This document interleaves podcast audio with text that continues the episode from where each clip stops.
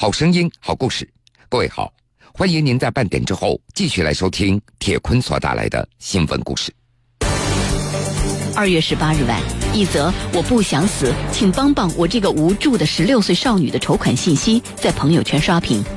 十六岁的求助人财金涵是已故亚运会举重冠军财丽之女，她在筹款信息中透露，自己患癌晚期，因为家庭困难，母亲也身患重病，无力支付自己的治疗费用，所以发起筹款。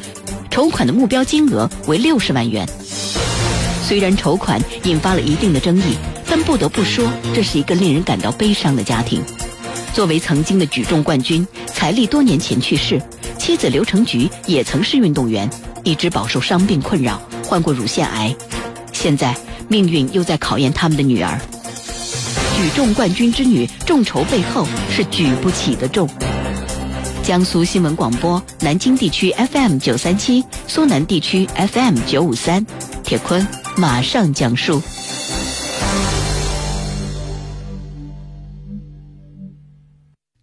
刘成菊要离开沈阳回抚顺了，一辆面包车就可以装下他的大部分的家当了。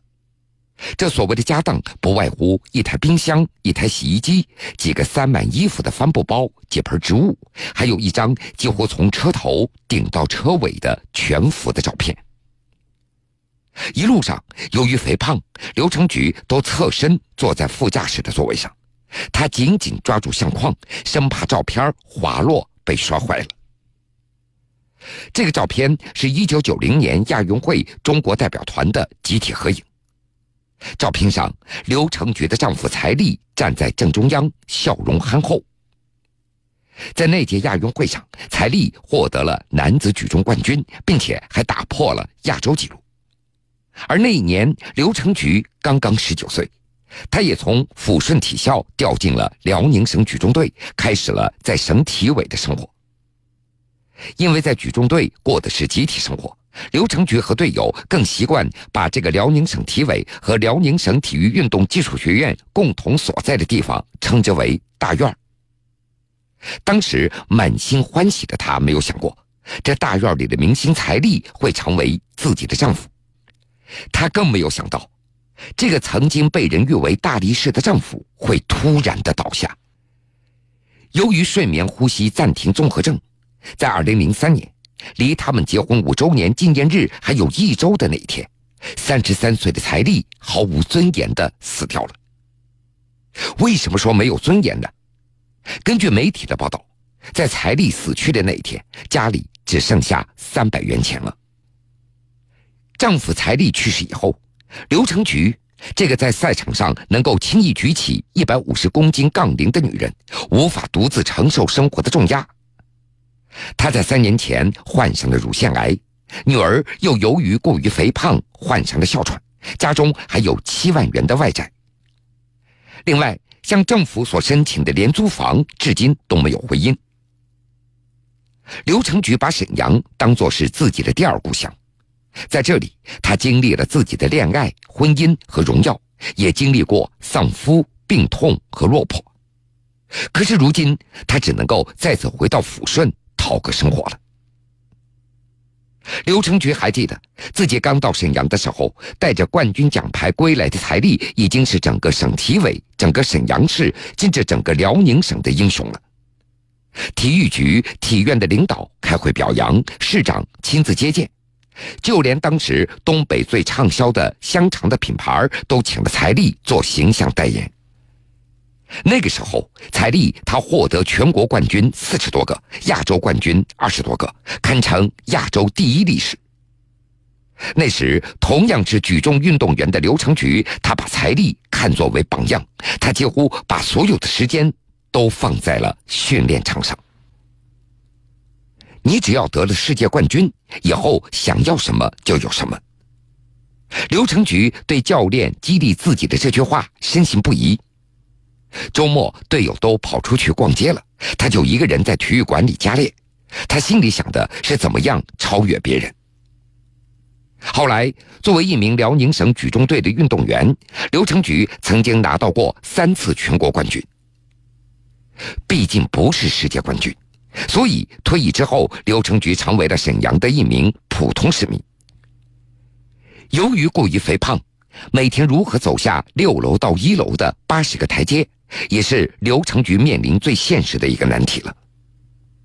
如今，这个体重超过一百二十公斤、做过肿瘤手术、患有心肌炎、半月板积水、颈椎病的女人，在平地上步行超过十五分钟，她就会浑身哆嗦。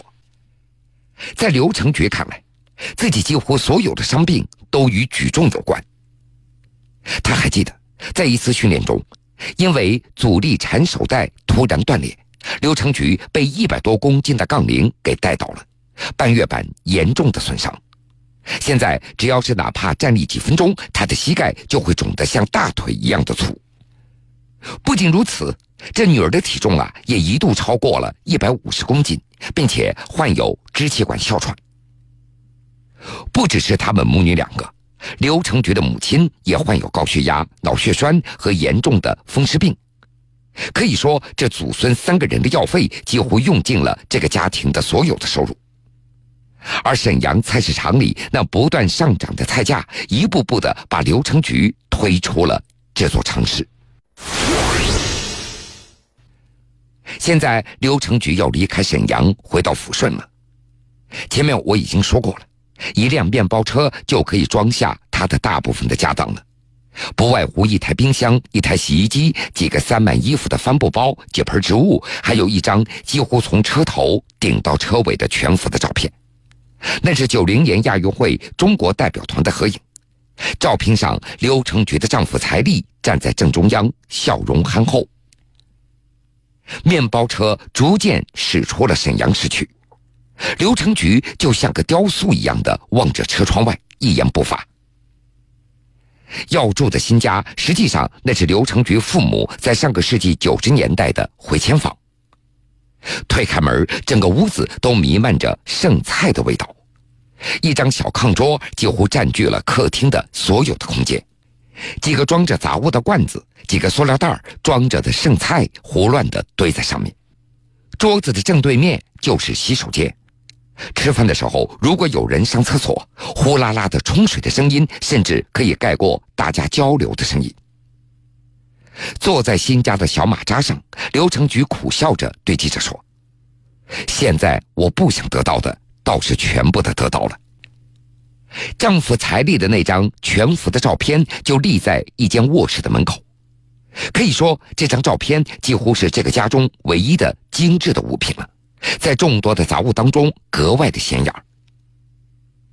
刘成菊他从来没有想象过这样的生活。他只是清楚的记得，这一切都是从退役开始变坏的。在离开辽宁省体委和辽宁省体育运动技术学院之后，由于身材的原因，彩丽成为了学院的一名保安，而妻子刘成菊呢，则被分配到了沈阳一家国营的热电公司上班。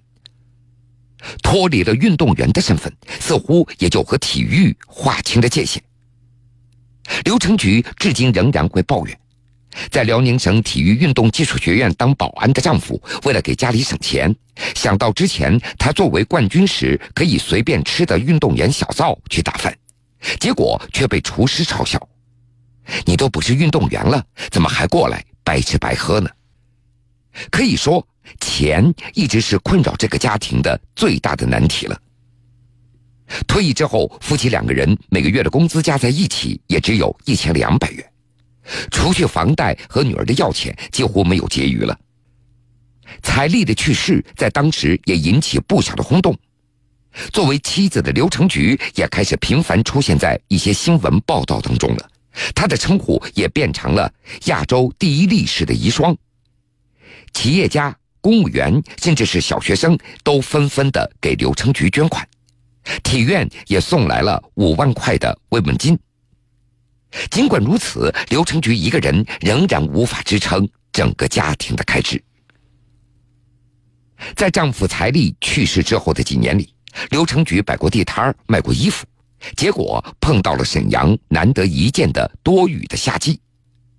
他还送过牛奶，因为膝盖疼痛下楼的时候摔倒了，这牛奶瓶划破了他的胳膊，最后缝了八针。他还去过网吧当夜间的收银员，结果晕倒在吧台上。那个时候，刘成菊忽然发现，自己除了能够举起那两块铁疙瘩，其他什么都不会了。退役之后，他连几瓶牛奶都举不动了，用他的话说，就像一个废人一样。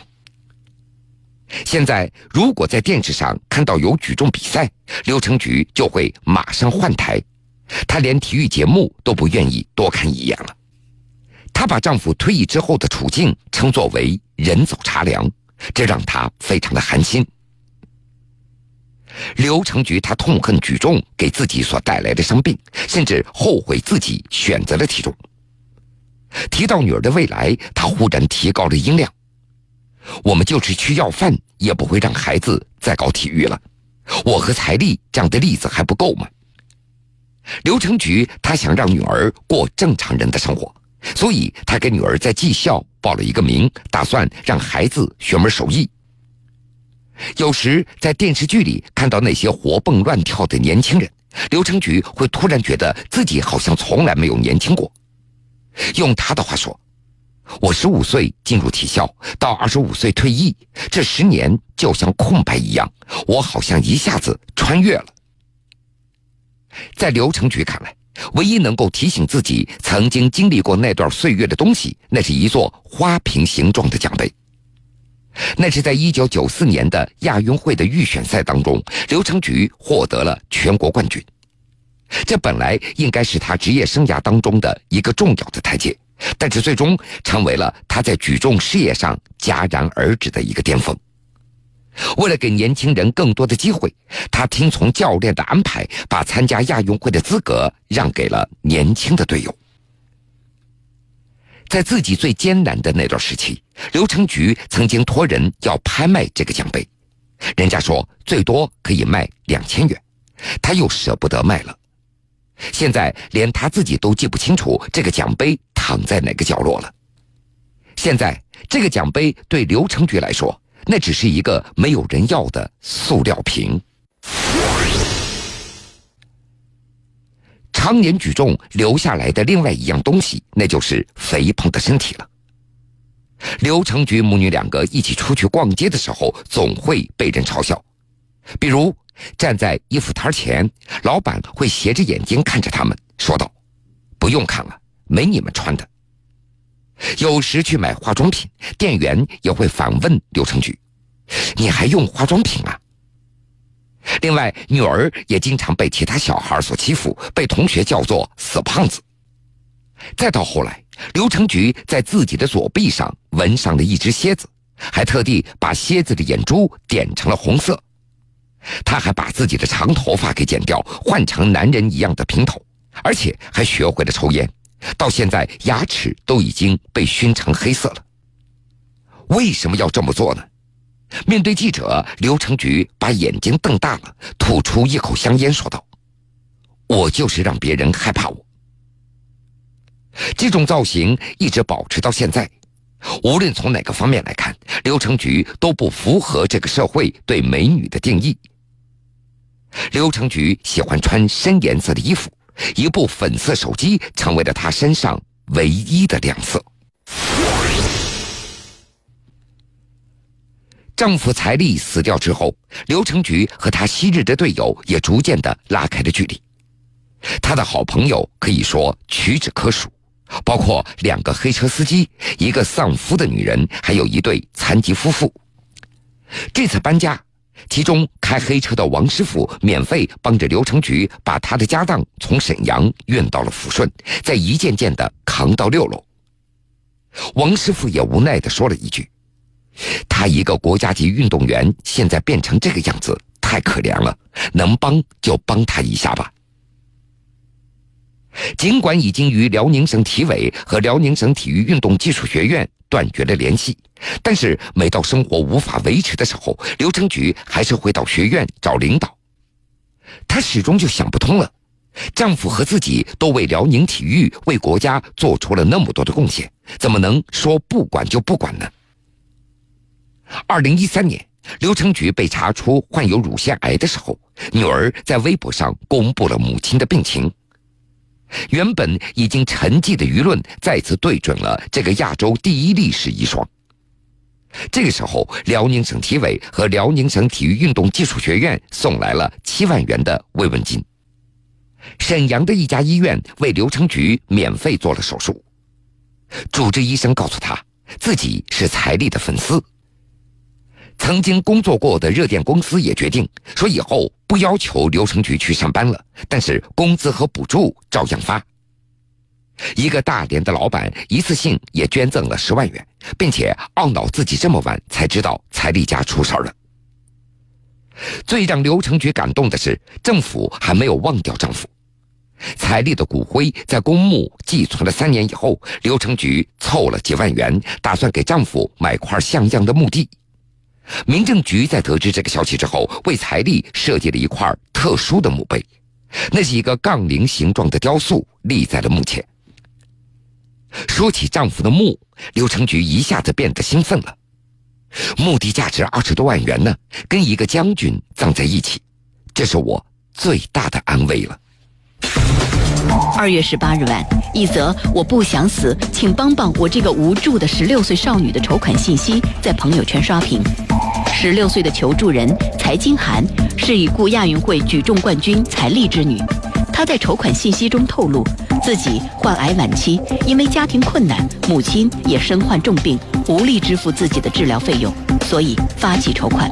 筹款的目标金额为六十万元。虽然筹款引发了一定的争议，但不得不说，这是一个令人感到悲伤的家庭。作为曾经的举重冠军，财力多年前去世，妻子刘成菊也曾是运动员，一直饱受伤病困扰，患过乳腺癌。现在命运又在考验他们的女儿。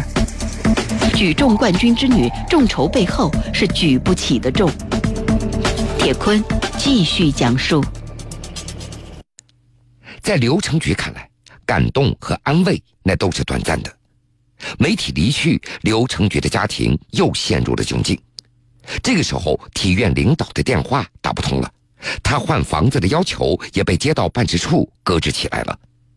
现在他不得不整日的窝在家中，在感激和抱怨不断切换当中重复着生活。负责退役运动员安置工作的工作人员对记者说。政策上能够帮助他们家的地方都已经做到了。现在刘成菊又从生活了二十六年的沈阳搬回到了抚顺，他对抚顺的记忆依旧的清晰。那个时候他还小，还不是运动员，每天都过着平凡但又无忧无虑的日子。刘成菊十五岁的时候，在电视上看到体校招生的信息，父母就决定把女儿送进举重队。父亲带着他去看别人训练，当时还是少女的刘成菊被运动员训练时的场景给吓坏了，但是父亲却告诉他，以后你要比这些人举得还要多还要重，才能够找到好的出路。后来刘成菊真的被省里下来的教练给选中了，三十多个人就选了三个人，他欢天喜地的坐上了去沈阳的火车，那天是三月十号。他记得很清楚，那个时候他认为自己是一名幸运儿。二月十八号的晚上，一则“我不想死，请帮帮我这个无助的十六岁女孩”的筹款信息在朋友圈被刷屏了。十六岁的求助人蔡金涵，那是已故亚运会举重冠军蔡丽的女儿。她在筹款信息当中透露，自己患有甲状腺双侧乳头癌晚期。因为家庭困难，母亲也身患重病，无力支付自己的治疗费用，所以发出了筹款。筹款的目标金额为六十万元。在财经涵三岁的时候，父亲这个概念就随着财力的去世化成了一个模糊的影子，而留给妻子女儿的，除了两块硬邦邦的奖牌、媒体的短暂的关切之外，那就是挥之不去并且越演越烈的贫穷了。在财金涵的眼中，爸爸就是一个英雄。从小体弱多病，再加上使用激素类的药物，再加上遗传因素的影响，十五岁的财金涵的体重已经达到了三百四十斤。去年，蔡丽涵想报考沈阳市化工学校，但是在入学前的体检报告上则写着甲状腺双侧乳头状癌。由于蔡金涵的肥胖和先天性的疾病，医生认为整个手术的费用和风险都要比普通人大大提高。双手能够举得起一个亚洲纪录，但是却举不起一个家庭了。面对这样的现状，刘成菊也非常的无奈。孩子你太苦了，你知道吗？这孩子多懂事啊！你说命运这样子的，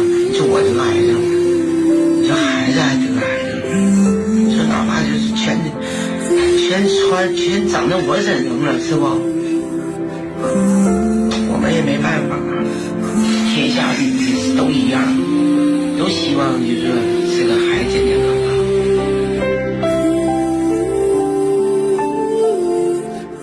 康。截止到二十号的晚上，已经有三千多人捐款，已经筹备金额十七万元。